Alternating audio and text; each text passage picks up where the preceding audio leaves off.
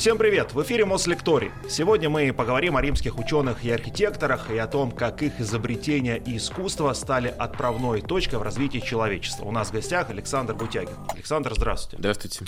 Ну вот э, говорят, что многими изобретениями римлян мы пользуемся до сих пор. Хотя есть версия, что они все это дело переняли у древних греков, в свою очередь. Так почему мы восхваляем римлян, а, а не греков сегодня? Ну, в действительности я бы не сказал, что э, так уж греков не восхваляют. Им тоже достается э, часть славы. Э, ну, в этом есть э, и в том и другом э, мнении есть своя доля справедливости. Дело в том, что у греков э, во многом, особенно в эллинистическое время, такое вот предримская, скажем, да, была развита чистая наука. Они часто придумывали какие-то изобретения, вот, а вот можно так сделать, а вот так. Даже, как известно, такой был шар, который двигался посредством пара, да, трубочки выходили, и он вращался за счет выхода э, горячего пара оттуда. Но это во многом были м, такие изобретения не всегда ну, как мы бы сейчас сказали, шедшие в серию, да, они вот, им было интересно, они развили эту науку, сделали эксперимент, прекрасно. А у римлян как раз была жилка, э, скажем, такой стандартизации и массовости. И они, очень многие э, придумки греков, и не только греков, как бы сделали массовым достоянием, которые разошлись там от Испании до Сирии, и от Британии до Северной Африки. Э, для греков это была такая игрушка вот в своей среде, а римляне сделали их просто общей вещью, которая стала доступна всем.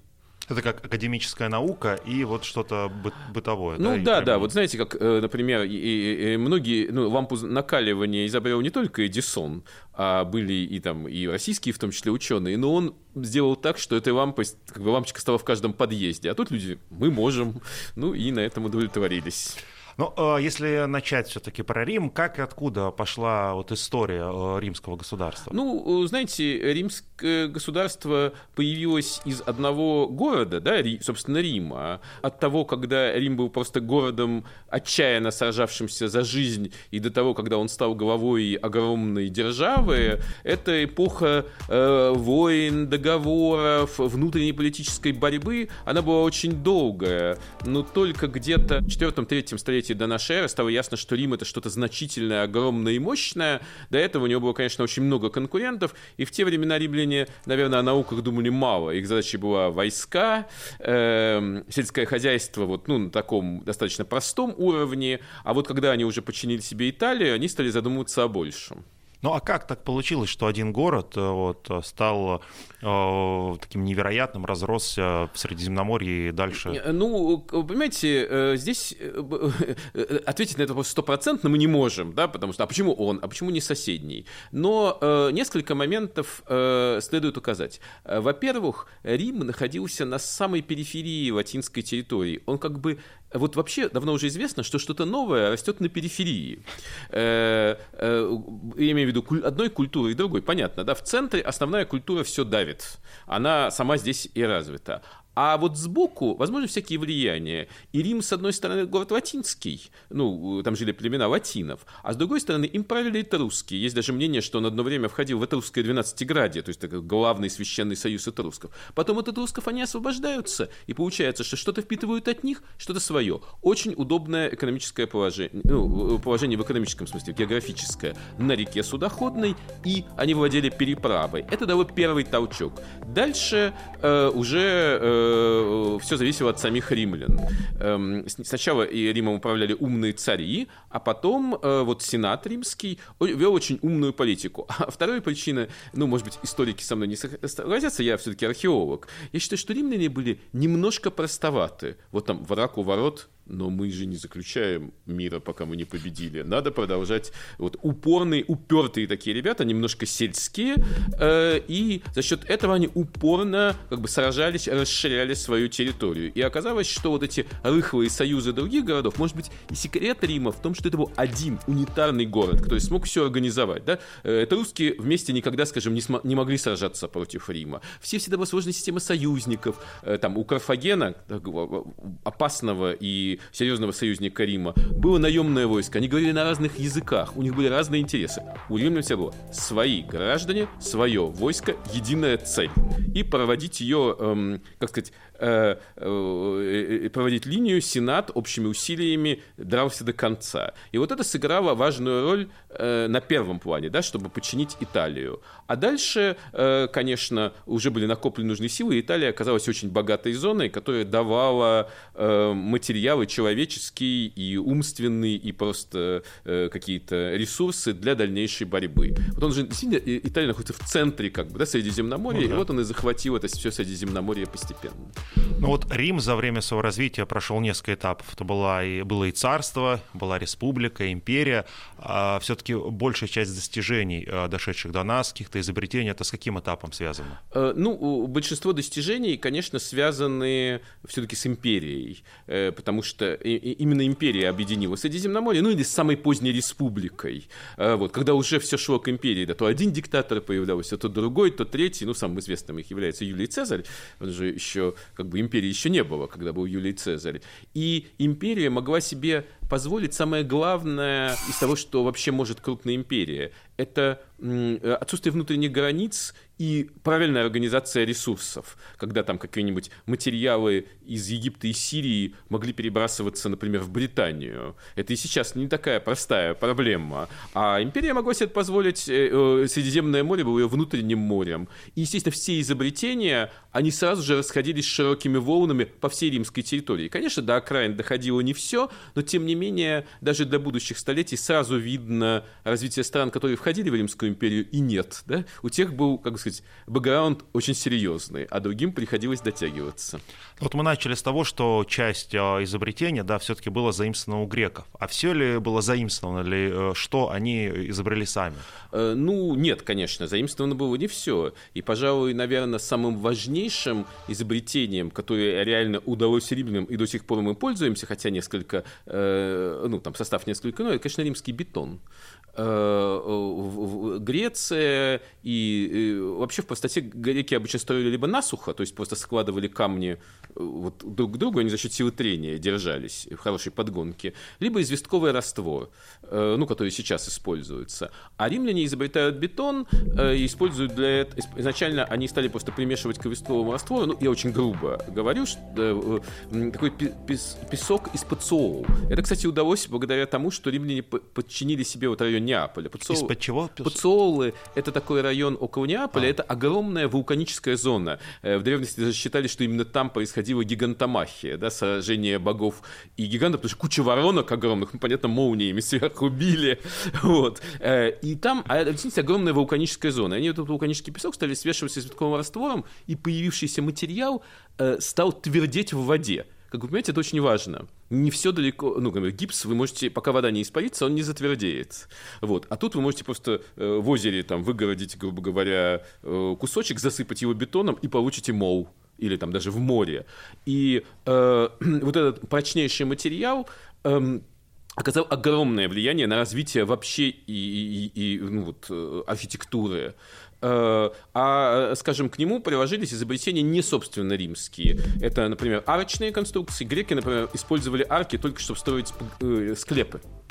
А так, ну, слишком тяжелые получались. А римляне использовали их для всего. И обожженный кирпич. Римляне тоже. Кирпич известен давно. Но вот такой масштаб придать этому кирпичу. А ведь для кирпича что важно? Стандартизация. И вот они этот, э, там, от римского фута идущий кирпич по всему, фактически, Средиземноморью разбросали. И везде стало возможно строить. Э, это не то чтобы изобретение, да, но вот кирпич, бетон и свод дали вот эту грандиозную архитектуру, которая потом в некой степени переходит в средневековую архитектуру и доходит до нас. А если вот кроме ну, бетона и кирпича что-то еще вспомнить чисто римское? Э, ну, если говорить об изобретениях именно, ну, римляне очень много делали для системы водоснабжения, да, то есть вот эти, э, хотя сами стандарты были нарезаны еще греками, но они привели их как в порядок. Вот система там вентилей, распределения воды, которая впоследствии была очень воспринята, эм, вот это. Ну, были сделаны некоторые военные изобретения, но они, конечно, понятно, сейчас уже не используются. Да? Вот. Римляне, например, из забавных изобретений римляне римляне, например, делали самовары. Вот. Все такие русские самовары?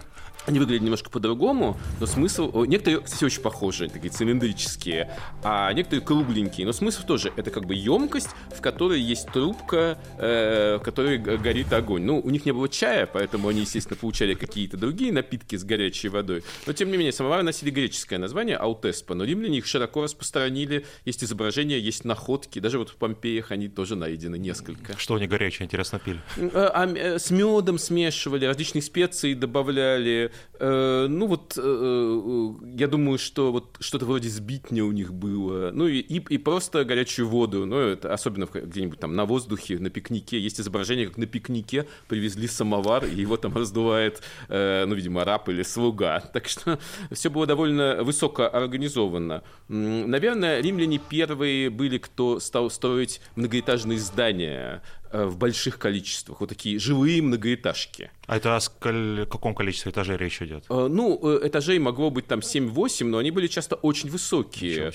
Даже одно из таких зданий, они их назвали инсулами. Инсула — это вообще остров, ну, потому что такое отдельно стоящее высокое здание даже вошло в поговорку. И мне привычно выше, чем вот такая-то инсула, говорили. Во многих э, вещах римляне очень серьезно продвинулись. Например, медицины, да, вот Гален, э, римский врач, э, очень, ну, как бы были даже специальные трактаты, например, о женском здоровье отдельно, да, я как-то, ну, не очень этим занимался, а нужно было однажды подготовить лекцию, вдруг узнал, что целые вот монографии были, да, отдельные, и э, ну, медицина была римлянам нужна, они серьезно к ней относились. И несмотря на то, что греки, конечно, тоже сделали много, вот римляне, они могли соединять знания и выбирать из них лучшее, и сразу придавать этому массовость. Э, до этого, пожалуй, никто в Европе так не мог. Ну вот, чтобы заниматься наукой и изобретать, нужно быть, мне кажется, человеком образованным как э, в Риме обстояло с образованием, и все ли могли до этого образования дотянуться, или только э, возможность была у богатых каких-то слоев? Э, ну, для горожанина образование было, естественно, практически ну, для всех свободных людей. Э, ну, и мы должны помнить, что Рим все-таки это рабовладельческая держава, и есть рабы, э, которые э, полностью принадлежат хозяину, хотя положение рабов улучшалось постепенно, и в империи оно было с определенного момента довольно терпимым, ну, то есть, как бы, эм, конечно, ты принадлежал хозяину, но некоторые степени свободы сохранялись. А так, в общем, самый, ну, мы не имеем в виду, конечно, совсем уж там бедняка полного. Но абсолютно небогатый горожанин мог себе позволить отдать сына в школу. Вот, э, при, и поэтому при отсутствии централизованного образования какой ужас, правда? Не было Министерства образования. Вот. А римляне были образованы тотально. Э, то есть э, читать умели практически все свободные люди. Ну, только, ну, конечно, вот могли быть какая-нибудь деревенщина, да, жители таких дальних деревень, где вот не случилось учителя в этой деревне. И все. А так учили и мальчиков, и девочек. Начальную школу проходили все. Естественно, уже следующие ступени э, это э, уже, конечно, они были доступны богатым людям, и, э, и как бы э, э, э, делят, ну, условно говоря, там вот младшая школа доступна, средняя уже должны быть люди побогаче, а то, что мы можем назвать университетом, только самым богатым, но не было учреждений. Это все был вариант частного учения. Был частный учитель, были определенные уровни, там, грамматики, риторы, и как бы в зависимости от ваших возможностей могли отдавать людей. Но так, в целом, конечно, как вы понимаете, если в державе все все-таки умеют хотя бы читать, это уже, ну, очень важно, да, потому что они могут понимать, что им говорят. Ну, и, конечно, были известные ученые, у которых были ученики, и были очень популярные учителя, к которым специально могли ездить, или они могли вызываться. Э, но, конечно, научная жизнь того времени кардинально отличалась от современной. Э, вот таких вот больших научных центров их почти не было. Или если что-то и случалось, там, вроде Александрийской библиотеки, то это скорее было исключение, чем правило. А как э, вот, происходил процесс взаимодействия с наукой? Переписка постоянно находились в переписке друг с другом. Ну, естественно, библиотеки были такими точками эм, скажем так, концентрации ученых по понятным причинам, да, нужно было читать. И вообще римская наука, она во многом вот такая, как сказать, компилятивная. Э, хорошим тоном считалась э, выписывать. Вот... Литературу выписывать? Ну, вот, читать рукописи и выписывать, а. выписывать, выписывать из них данные. То есть, мы бы сказали, они очень любили составлять словари, энциклопедии. Если они доходят до нашего времени, все, конечно, счастливы абсолютно. А, ну, и, и обычный человек, который, конечно, много там навыписывал, он имел некоторые собственные мнения, но если как раз вот это такое отличие от греков. Грек предпочитал все-таки э, лично что-то сделать, да, а римлянин в основном пользовался вот это огромным богатством уже имеющейся литературы. Э, ученые встречались, писали какие-то, ну, как мы сейчас сказали, монографии, да, книги. Они тоже изучались. И вот это была такая, скорее, книжная наука и наука переписки, а не, нау... а не область научных учреждений, да, где вот люди собираются в коллективы и там долбят какой-нибудь э, вопрос или какую-нибудь сферу. А изначально, ну вот, э, окей, ты богатый э, человек, ты э, выбрал себе учителя, который может тебе дать эти знания, но сам этот учитель, где эти знания получил от предыдущего, а, или они все-таки где-то учились? Нет, именно так. А предыдущий учитель от другого учителя. Ну вот как, например, э, вот эти философские группы, от, э, например, в саду Академа, там, да, э, Платон собирает учеников и с ними разговаривает.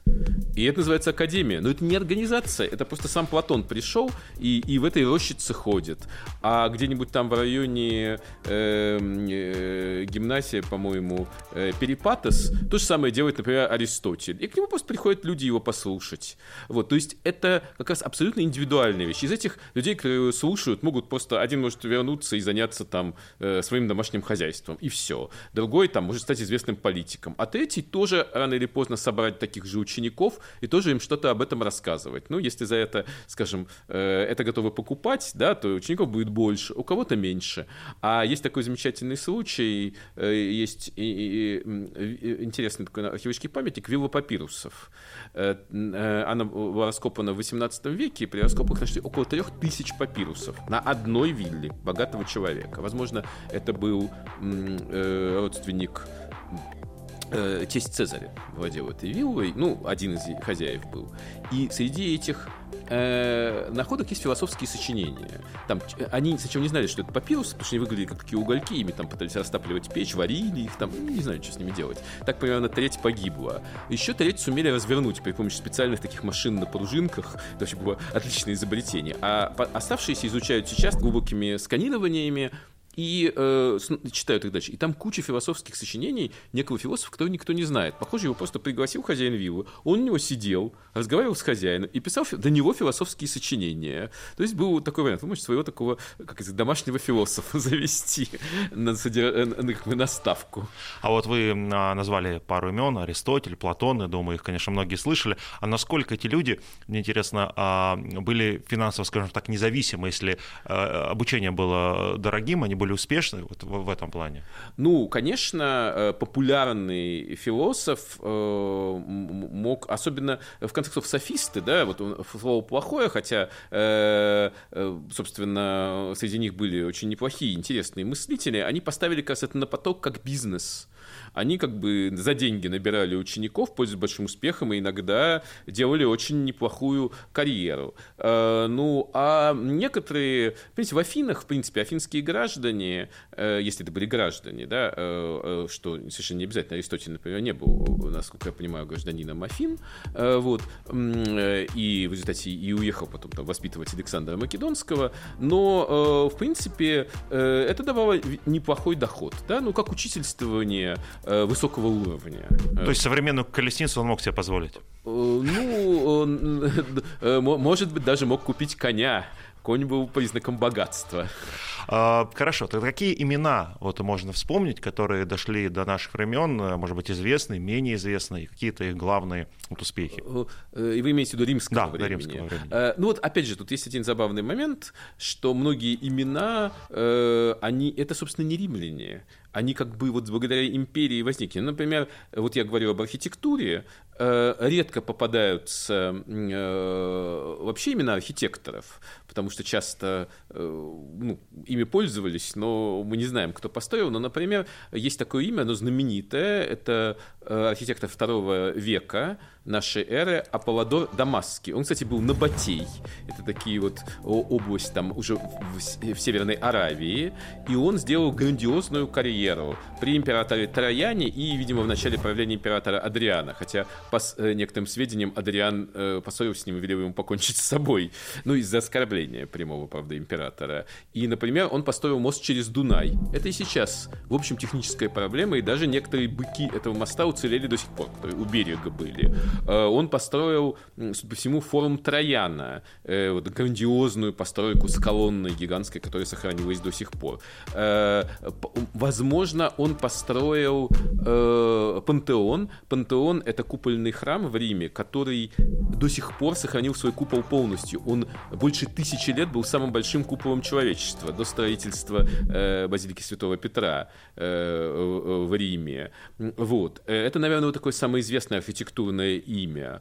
Э, если говорить о географии, э, то, например, Страбон Э, он тоже грек, но написал огромный труд, объединив все географические знания. Ну и э, нужно, конечно, сказать о Клавдии Птолемее. Это астроном. Он, конечно, пользовался активно восточными знаниями, всякие знаниями, которые приходили из-за границы Римской империи, но он э, очень много разобрался в небесной механике, составил э, систему, э, как он считал, правильное движение планет и даже карту, э, такой географический справочник с э, точными координатами всех населенных пунктов. Они, конечно, чем дальше от Рима, тем менее соответствовали действительности, но это был сам по себе гигантский труд. Но если говорить про какие-то особенности вот, архитектуры и искусства того времени, что можно выделить? Ну, э, римский, а, а, а, римская особенность – это арка. Вот у, у греки, они, э, и, и не только греки, и египтяне, и кто угодно, их, их как бы основой является так называемая стоечно-балочная архитектура, да, то есть стойка на балку. То есть балка, э, понятно, что такое, стойка может быть колонна или стена, все такое немножко квадратненькое. Квадратник.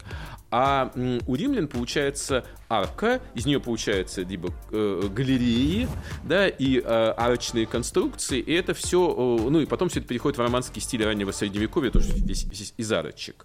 Э, а если говорить о эм, и это сделало, да, это сделало возможным легкие высокие конструкции. Почему римские постройки такие грандиозные? Они просто могли это себе позволить. Им не нужно было там камень на камень ставить. Э, греки тоже могли там Александрийский маяк построить, но было очень тяжело. А здесь все легче.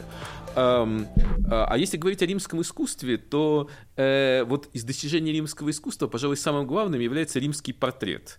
Некоторые ученые считают, что вообще до римлян портретов не было. Ну, всегда пытались все-таки э, ну, на Востоке мы вообще одного правителя от другого отличить не можем. В Египте чуть лучше, но тоже есть сложности.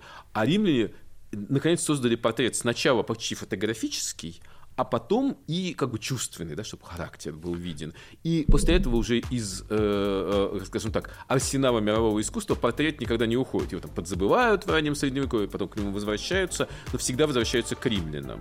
Э, ну и э, еще это не, не римское непосредственно достижение, но зато они его поставили на поток. Э, трудно себе представить, но мозаики мы обязаны в таких количествах. У нас мозаика является естественным, да, хоть в метро зайди. Ну да. Вот. А, например, напольные мозаики в таких количествах распространены именно римляне, потому что они тоже вот смогли... Ведь мозаика зависит от цвета камня. Сначала э, стекло, стекло использовалось очень мало, потому что оно просто билось. Не могли делать такое прочное стекло на полу. А теперь любые камни в рамках этой империи были доступны. Да, хочешь голубого цвета, хочешь синего, хочешь зеленого. Это редкие цвета. Красный есть везде и желтый. И вот эти мозаики даже есть в Британии, в Испании их море, Северная Африка. И после этого мозаика, она вот никуда не уходит. Вот средневековье воспринимает ее, и дальше она спокойно доходит до нашего времени. И вот, как я уже сказал, и до метро а для греков все-таки мозаика была огромной редкостью. Да, их находят редко, они из э, плоских камушков делались, таких окатанных. Э, вот. А тут вот эти размеры и, технологии позволили э, разлить это э, по всей Европе. А вот вы сказали про арку. А чем, интересно, э, двигало, да, что ими двигало? Это должно было быть изящно или это практичное все-таки строительство э, было? Нет, конечно, э, конечно, я думаю, в первую очередь их двигала практичность. Ну, потому что э, настоящая арка, вот в которой как бы не ложный свод, где просто мы кирпичи вот так сложили, да, и как бы придали им форму арки, там как бы все давит вниз. Это тяжелая конструкция. А вот так, где как бы под углом все сходится и замковый камень, как бы камни сами себя сдавливают, И, э, э, и эта конструкция намного более легкая, поэтому именно поэтому ей и пользовались римляне, потому что это позволяло меньшими средствами сделать более сложные конструкции. И там было много всяких хитростей. Вот опять же мы говорили о бетоне, например, тот же Пантеон, до конца неизвестно, как он построил, ну, ученые, есть разные гипотезы. И самое главное, как они смогли огромный бетонный свод залить. Потому что, по идее, любые там, ну, э, деревяшки, которые его должны были поддерживать и формовать, они бы рухнули. Невозможно удержать эти э, десятки э, тонн. А, а, судя по всему, они как бы делали сначала маленький слот из бетона, потом на него наливали еще бетон. Нижний уже держал верхний. То есть, конечно, римляне постоянно думали о технологиях, и есть такая книжка архитектора Витрувия, «Десник об архитектуре». Он сам архитектор эпохи Октавиана Августа, но эта книга тоже была э, столетия потом важнейшей основой для многих построек как нужно строить, что нужно делать. Да? То есть, видите, их достижения э, скорее технологические часто, чем научные. А вот э, интересно, вот об этом рассказывать, об этих открытиях, да, о том, э, как это все происходило. А как давно про достижения Рима узнали, и сейчас архитектура, современная архитектура, археология, простите, современная, она что-то новое находит, или все уже про Древний Рим нам известно? Э, ну, видите, э, э, про достижение Рима было известно давно, потому что все-таки, несмотря на то, что христианство пыталось отчасти, отчасти только дистанцироваться от Рима, ну, язычники, да, там, ужасы всякие, гонители христиан, с другой стороны, все понимали, что Рим – это основа европейских государств, и вот эти все помянутые мной книги, и медицинские, и архитектурные, и даже про военное дело, вот был такой трактат Вегеция, они все переписывались. И, ну, конечно, масса всего была потеряна, гигантская масса была потерь. Но э, переписывались они именно потому, что все понимали, что без этого никак, это основа как бы жизни. И поэтому средневековье, э, ну и, и средневековье видело эти остатки архитектурных сооружений, восторгалось ими, ужасалось их огромностью. Э, и поэтому достижения Рима были понятны. Их скорее меньше к этому стали появлять интерес, ну, в массе. Люди э, после промышленной революции, все-таки промышленная революция дала кучу всего совершенно нового, и как-то Рим стал седой древностью. А еще, э, ну так, э, века до 18-го э, это все было очень живо. А, собственно говоря, и сейчас все эти э, вот, э, архитектурные вещи, они изучаются архитекторами и современными, потому что, ну, слишком много античности в нашей культуре, и не зная этого, ты не сможешь говорить этим языком, в принципе, понятным современному человеку, да, что вот э, в Москве вы все равно, пройдя по улице, где-нибудь да увидите там какую-нибудь колонны, антаблемент, вот эти вот арочные конструкции, и э, в них часто есть элементы еще античные.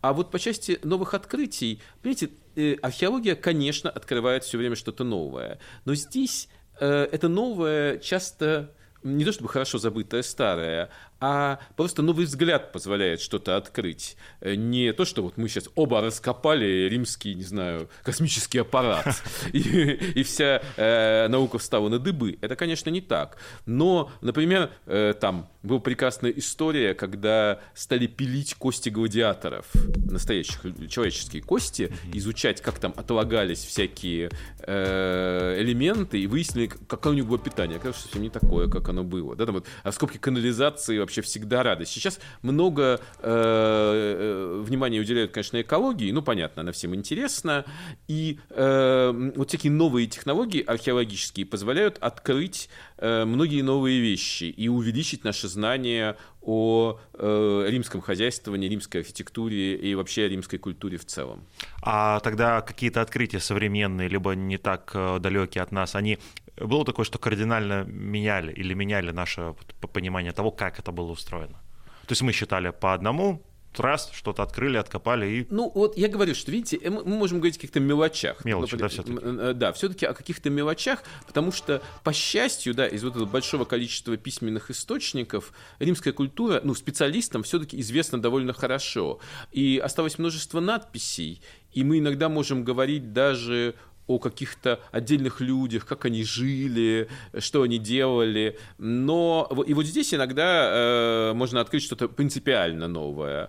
А, конечно, вот так глобально вдруг там открыть какой-то гигантский аспект э, жизни римлян, который мы не знаем, э, ну, он, может быть, не покажется, э, как сказать, обществу таким глобальным, хотя ученые удивятся. А есть совершенно неизвестные вещи. Вот недавно меня, например, попросили рассказать в прошлом году в Краснодаре о том, а как вот было римское искусство организовано, ну, как сейчас искусство, да, были у них салоны, выставки, как там они деньги платили. Оказалось, что это абсолютно неизвестная история. Они не пишут. Да, видите, их не очень интересует. Ну, расскажите нам тогда. А, ну, э, я об этом и говорю, что мало что известно, а. да, буквально по крупицам э, все это э, объединяет. Вот, ну, явно вот в основном все-таки были какие-то прикормленные художники, которые, например, там, такой художник Фому, он был все время при Нероне, и только ему его дворец расписывал. Как говорил Тацит, Золотой дворец Нерона стал его тюрьмой. Вот, вот, а, а Паладор Дамасский при Трояне, да, это такой вариант. А так, э, да, художники путешествовали, э, известно, что у них были справочники, например, там, э, сюжеты картин, какую хотите на стенку, вот, эм, и так далее. Но это еще, и вот сейчас, так сказать, ученые повернулись к этому, да, они будут выяснять, и постепенно возникнут новые находки, новые наблюдения, и они что-то восстановят. Но, конечно, как я уже сказал, какое-то гигантского открытия, какие-то вещи сдвигаются раньше, да, считаешь, что вот с этого момента стоит строили так, а открытие просто, о, нет, на 50 лет раньше. Но, как вы понимаете, это все-таки не измерит... 50 лет не Да-да-да. Для археологов это важно, а для общества, в общем, ну, представляет уже ограниченный интерес. Вот вы сказали, что даже сегодня в Москве у нас можно найти какие-то следы архитектуры римской. А когда у нас в государстве, в России, в Союзе, может быть, э, чуть раньше была особая любовь э, вот, э, к римской архитектуре? Да несложно ответить. Это, конечно, эпоха классицизма. Э, классицизм, мы как-то привыкли, что классицизм это гре грекам обращение, uh-huh. но в действительности классицизм это обращение к римлянам. Вот эти триумфальные арки, да, это же римская вообще придумка. И, э, соответственно, классицизм, потом неоклассицизм, то есть 19 век сюда падает, потом уже э, и первая половина, потом и конец 19 века, и, наконец, э, ну, то, что называется сталинский ампир, да, это же тоже э, выход на, в итоге на римскую архитектуру. Вот, потому что все-таки э, вот эти римские колоннады, римские колонны, они все-таки до сих пор обозначают некую такую мощь, помпезность, величие. И отсюда человечеству никуда не деться. Каждый раз, когда требуется, снова возникает эта римская колонна, снова возникает триумфальная арка. Э, ну, может быть, немножко по-другому измененная, да, с какими-то новыми элементами, но э, э, вот идея такой государственной мощи и э, победы, она всегда нас обращает к римлянам, никуда не денешься. Кутузовский проспект, это... Да-да-да, абсолютно. Это Рим, хорошо. А вот вы сказали, что э, часть все-таки была потеряна, да, каких-то римских изобретений. А может сейчас э, э, говорить о том, чем они пользовались тогда, но почему-то до нас по каким-то причинам не, не дошло. Оно, может быть, и не потерялось, потерялось, но от этого от, отказались, и там а, это осталось. Э, да, конечно, многие римские изобретения, они как бы пропадают с исчезновением, ну, скажем, уже э, исчезают с, э, в, с Римской империей. Ну, например, не так мало. Вот, например, тот же самовар, да, угу. исчезает. Например, сейчас доказано, что у римлян были мультиинструменты. Э, ну, что такое мультиинструмент? Ну, мультиинструмент, знаете, как Мультиотвертка Да, да, да, да. С одной насадками. стороны там плоскогубцы, с другой там э, еще какой-нибудь там консервный нож. Э, такие найдены, они археологически найдены. Там даже есть вилка-ложка с, с одной стороны, и еще нож, и еще крючок. Я думал, это шило. швейцарское изобретение, швейцарский вот. нож. А, а, в, в действительности, как бы складные ножи, они вообще существовали практически всегда, даже у кочевников. Ну, вот то, что мы называем швейцарский нож, несколько несколько таких мультиинструментов найдены, но это было совершенно забыто, и потом заново изобретено, что так, например, можно, пользоваться, э, можно делать. То есть, оказывается, римский нож. Да, да, формально да. Но все-таки, видите, он как бы закончился на Риме, а потом его пришлось изобрести, изобрести заново, теперь мы считаем швейцарским, а могли бы назвать его латинским. А, вот и э, есть еще предположение, что фастфуд, оказывается, тоже был изобретен э, римлянами. А, ну, конечно, фастфуд изобретался в некоторых местах мира по необходимости, да, например, вот китайский фастфуд, который мы тоже хорошо знакомы, он э, в Китае э, был изобретен самостоятельно. Но действительно, э, ну, во всех э, во все века есть места, где человек может пойти и поесть. Понятно, да, что не всегда это возможно сделать дома. Но специальные вот такие забегаловки, где едят стоя, в Европе это точно изобрели римляне. И самое интересное, что э, с этим изобретением боролись римские императоры. Эти э, закусочные назывались термополии, обычно они были очень маленькие, ну, буквально, там, не знаю, 12 квадратных метров может даже поменьше. Э, в них была стоечка такая, в которую вмонтировали э, большие сосуды, э, куда доливали часто даже теплую еду, подливали. Это не очень гигиенично с современной точки зрения, но тогда было нормально. И императоры ограничивали их эм, меню. Знаете, по какой причине? Почему? Потому что плохое влияние. Люди должны есть в семье. И, э, а тут они где-то на стороне там пьют и закусывают. Вот. А потому что это же не пир, это так забежать. И действительно, ну вот, например, э, в Помпеях э, на один квартал может там быть 3-4 термополя, а может быть и 5. Это очень много, потому что городок-то маленький, и тем не менее они, видимо, не прогорали. Э, вот, и не могли исчезнуть, ну, потому что термополе — это детище, большого города. А как раз именно в римское время концентрация людей в городах очень сильно возрастает, и они появляются, э, вот, потом исчезают, потом появляются снова. Да, конечно, это, безусловно, то, что и сейчас. Это в этом плане центр Москвы очень похож на Древний Рим по количеству заведений. Э, да, да, э, э, абсолютно так. Вот действительно бывает там, ну, обычно термополии, помещение них тоже сдавалось.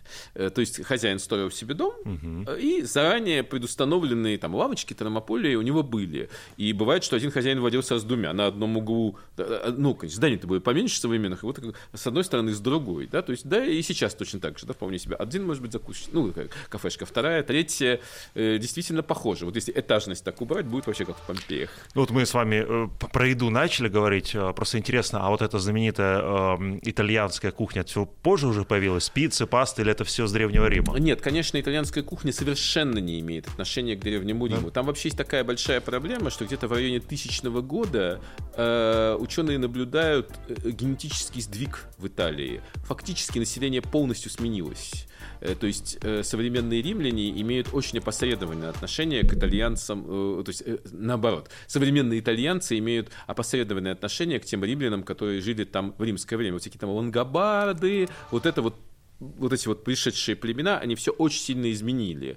И изменили и кухню, конечно же. Э, вот. И римская кухня выглядела решительно по-другому. Конечно, никакой пасты и пиццы там не было и быть не могло. Но оливки хотя бы были. Вот оливки были, да. Есть, есть такая триада античная. Это зерновые ячмень э, и пшеница. Это виноград и э, как раз оливки. Вот они есть везде, да, они есть везде, где греки, и они есть везде, где римляне. Ну и оливковое масло, естественно, тоже. Если пиццы, пасты не было, чем они питались? Э, Особенно вот в этих заведениях, что в меню-то было? Э, ну, э, единственное, что, опять же, осталось, это вино, конечно. вино было всегда, и от этого здесь Италия имеет древнейшие традиции. А часто делали разные, ну, разные овощи, количество их было намного меньшим, чем сейчас, ели каши, в том числе овсяную кашу и кашу, например, из полбы, которую мы сейчас... Ну, сейчас-то модно. Э, да, а, точно, сейчас снова полба стала модной, я просто каши ем мало, да, э, там вот они, и, и даже считалось элитной, а, а ну, и, и всякие похлебки из бобовых, в больших количествах, ну, в частности, из чечевицы, потому что хорошей фасоли латиноамериканской тогда еще этой крупной не было, а, а ели, например, какую-нибудь вику, там, который сейчас скот в основном кормит, вот горох и так далее. Ну и, конечно, хлеб, хотя считается, что хлеб в античности был не такой хороший, как сейчас, и вот, кстати, итальянский хлеб очень удачный, а, а да, ну, тяжелый такой был, плотный хлеб. Ну и, и, и а, конечно, всякие молочные изделия тоже присутствовали, но моцареллы, видимо, не было. Просто про вино сказали, нельзя не спросить, это они изобрели вино или, или нет? Нет, конечно, вино изобретено и не греками, и не римлянами, римлянами, э, вино изобретено на Востоке, как и все это дитя, скорее всего, плодородного полумесяца. Это такой вот участок плодородной земли, примерно так от Сирии до Персидского залива. Вот сейчас там такие вытянутые земли, э, вот. Но, э, конечно, вино очень сильно было связано, э, римляне очень хорошо разбирались в вине, есть э, сведения, книги на эту Нет, тему. но дело в том, что э, сирийское вино не так известно сейчас, как итальянское. Да, конечно. Э, ну, потому что э, это, это связано с двумя э, событиями. Во-первых, конечно, э, Южная Европа очень серьезно отнеслась к вину, а во-вторых, все-таки э, сейчас вот эти первые винные регионы, они мусульманские, и вино там, ну, мягко говоря, не приветствуется. А так нет, вино пришлое, но, конечно, э, занимались им очень серьезно, хотя, э, видимо, оно было не совсем такое, как сейчас. Возможно, нам э, античное вино показалось бы голубоватым. А граффити тоже это часть римской культуры, вот роспись э, стен э, подобная нынешним. Да, но видите, тут есть такой забавный момент, что э, антиковеды обычно граффити называют только когда царапают, mm. а то, что э, граффити, да, а то, что пишут дипенти, ну, э, поэтому настоящие говорят надписи, поэтому, но э, надписи на стенах, вот это, конечно, римская штука. Э, ну, на стенах писали и царапали во все времена, но сделать это вот таким ну, ну общий характер этому придать, это сделали, конечно, римляне. Э, другое дело, что для того, чтобы что-то написать на стене, нужно было сначала заштукатурить предыдущее. Поэтому обычно э, какой-нибудь мастер объявлений ходил с ведерком штукатурки, сначала штукатурил, разглаживал, а потом уже сверху писал. Свое известно, что в Помпеях их даже снимают послойно. То есть можно э, посмотреть, что писали послойно на какой-то стене. И, ну, в Риме это осталось мало, я имею в виду в самом Риме, а вот, конечно, в Помпеях до сих пор можно увидеть поразительное количество надписей на одной стене, особенно где-нибудь на центральных улицах. И э, да, вот именно общественная римская жизнь, она сделала вот эти настенные надписи э, ну, настоящим таким общественным достоянием и яркой чертой э, города римского времени, и что там только не было, там. И пиар, и черный пиар, и политические вещи, и объявления, очень забавный набор. То есть это не для красоты, это как раз некий месседж, да, был на этих... Да, э... да, э, расписывали, стены домов расписывали в разное время, это еще и в неолите встречается, в этом нет чего-то особенного. Ну и иногда они расписывали, красивые изображения были и у греков, греков и у римлян. А вот именно надписи, это э, э, римское явление, они имели практическое значение. То есть, ну, как э, сейчас это уже не так часто встречается, но бывает, когда там, да, расклеивают объявления, а тут просто, извини, найми хорошего художника, он тебе нарисует все, что нужно. Там, продаю диван. Ну, правда, таких редко бывало. Там что-нибудь открыл, открылось, э, открылся новый ресторан, ну, такие бывают надписи. Ну, то есть чисто реклама, да, современная? Да, и голосуйте там за такого-то, тоже встречается. Ну, вот э, мы с вами поговорили немного про архитектуру, да, э, Рима. Хочется услышать, вот э, что, например, в области медицины, мы совсем немного затронули науки, э, дошло до наших дней. Какие были открытия сделаны, что ну, сейчас этим пользуемся. Понятно, что в другом несколько виде, вот, или много другом виде, но тем не менее. Ну, э, э, что ну, они умели делать, например, в то время? Э, например, они умели делать э, вставные челюсти, и они сохранились. Э, вот такие золотые были вставочки, вставляли их, и туда э, зубы крепили, прям натурально. Золотые Нет, зубы или? Нет, зубы делали, зубы из зубов. То есть брали другие чьи зубы? Да, и крепили их на золотые э, пластины, они найденные. Э, существовали протезы, вот. Ну, в основном, как вы понимаете, э, медицина была довольно жестковатая для современных. Э, я не хотел бы я попадать в руки древнеримского доктора, ну вот, хотя, конечно... Анестезии не было, да? Анестезии ну, такой серьезной не было. Операции были довольно жесткие. Ну, например, вот у нас даже, по-моему, в Эрмитаже выставлен такой пенальчик, Э, в котором находились, он был найден в Херсонесе, да, вот в городе на территории современного Севастополя, в котором находились медицинские инструменты. И это, с одной стороны, ланцет, ну, то есть нож, а с другой стороны, зонд, ну, такой как бы э, просто э, палочка, на ней в конце либо такой, ну, как не шарик, а такой, как сказать, э, чуть-чуть э, утолщение мягкое. И зашел, ну, зондом он салавра, ну, болит, а-а-а! Хорошо, а здесь а, очень хорошо. Вот. И там, знаете, всякие инструменты для вынимания стрел из ран. Ну, просто туда его опихивали и выдирали. Э, вот. Эм, ну, э, естественно, они знали и там о некоторых веществах, которые действуют, и о растениях. Э, ну, так, чтобы вот мы... Все-таки, скорее, римская медицина — это такой этап — да, это этап. Там, например, Гален тот же писал, а, они очень справедливо понимали, что вода влияет на человека, да, например, вот район Стабии, как раз где мы работали, считался просто ну, идеальным, в смысле вот прекрасной воды, оттуда прекрасная трава, вот туда можно было отправлять людей в Неаполь, к Неаполитанскому заливу лечиться. Постельный режим было выяснено, что это важно. Это было абсолютно неочевидно для многих. Просто человек лежал, потому что ему плохо, но вставал и шел и работал. Если просто лежать, то это хорошо. И вот такое накопление очень большого количества наблюдений. Вот вы сказали про инструменты, они прям что, полостные операции делали? Э, ну, операции делали, операции делали, но эм, конечно, это все было очень опасно, ну, потому что дезинфицировать ничего не умели. В основном все-таки э, операции делались, ну, при переломах, э, открытых ранах, э, вот, э, э, ну, известно, что могли делать технические трепанации, но, э, конечно, от, как называется, э, количество умерших после этого было довольно высоким, именно потому что э, сам дезинфекция, дезинфекция, конечно, была еще неизвестна в современном ее понимании, даже э, в в понимании там конца 19 века. Слушайте, вам огромное спасибо за то, что пришли, вот э, пролили немного света на эту интересную эпоху, на это невероятное государство. Было очень познавательно. Спасибо большое. Спасибо.